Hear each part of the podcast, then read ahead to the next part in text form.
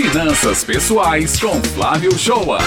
É a hora da coluna Finanças Pessoais, ele que vai dar a melhor estratégia. O que, que a gente faz com esse dinheiro, como o Raio diz, embaixo do colchão é que não dá para ficar, né, Flávio? Bom dia.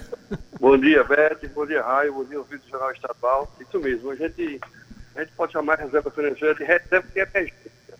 Vamos rever um pouquinho o conceito do que é reserva de emergência, né? Assim, não é nada mais do que um montante de recursos em dinheiro que a gente precisa ter disponibilidade para uso em momentos difíceis, como o próprio nome diz, que é para situações emergenciais.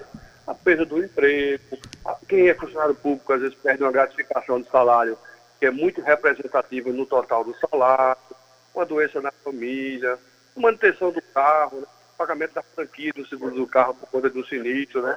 O que a gente não pode confundir a reserva de emergência de uma carteira de investimento, porque são duas posições totalmente diferentes, é que a gente não deve sacar a reserva de emergência em ocasiões que aparece, de uma forma ou de outra, a gente confunde com a necessidade de usar. Uma compra por uma promoção. Apareceu uma promoção do pacote de viagem. Isso aí não é para meter na reserva de emergência. Né?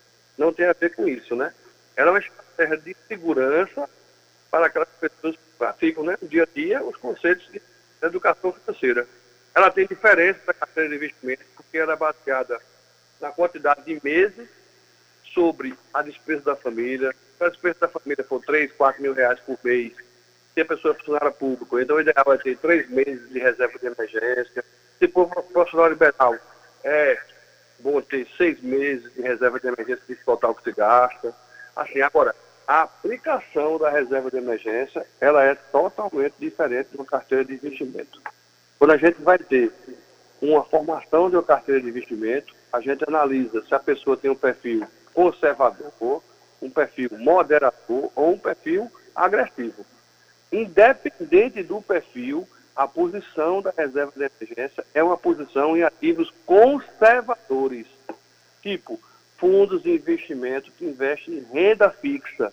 Outro detalhe, a reserva de emergência ela tem que ter em ativos financeiros de alta liquidez. Por quê? Na necessidade, você tem lá a liquidez, na hora você pode usar. Um a minha reserva de emergência, ela está aplicada num fundo de investimento que investe em títulos públicos do governo federal, exclusivamente, que tem alta liquidez. A liquidez desse fundo é de zero. Quer dizer, se eu pedir um resgate pela manhã, à tarde, o recurso está na minha conta.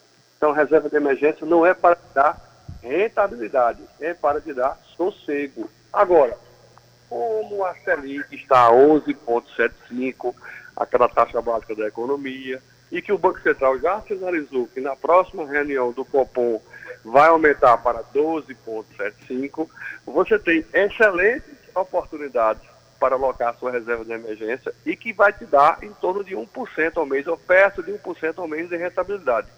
Então, hoje, no cenário atual do país, não há necessidade nenhuma de você arriscar sua reserva de emergência em operações de renda variável que estão com uma oscilação alta e que não é a característica de manter a reserva de emergência. A reserva de emergência duas características: alta liquidez, posição conservadora.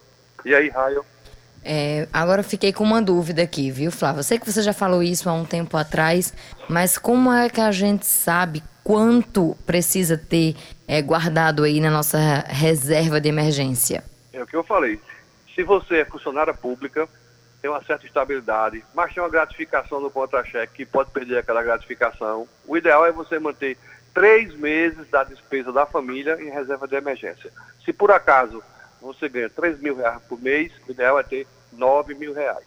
Agora, se você é profissional liberal, que não tem aquela renda recorrente, mas que de vez em quando tem um bom montante, como um advogado, faz uma causa de um bom montante, o ideal é manter seis meses de despesa da família guardado, como se fosse 3 mil reais por mês, em vez de ser os 9 do funcionário público, seria 18 mil reais.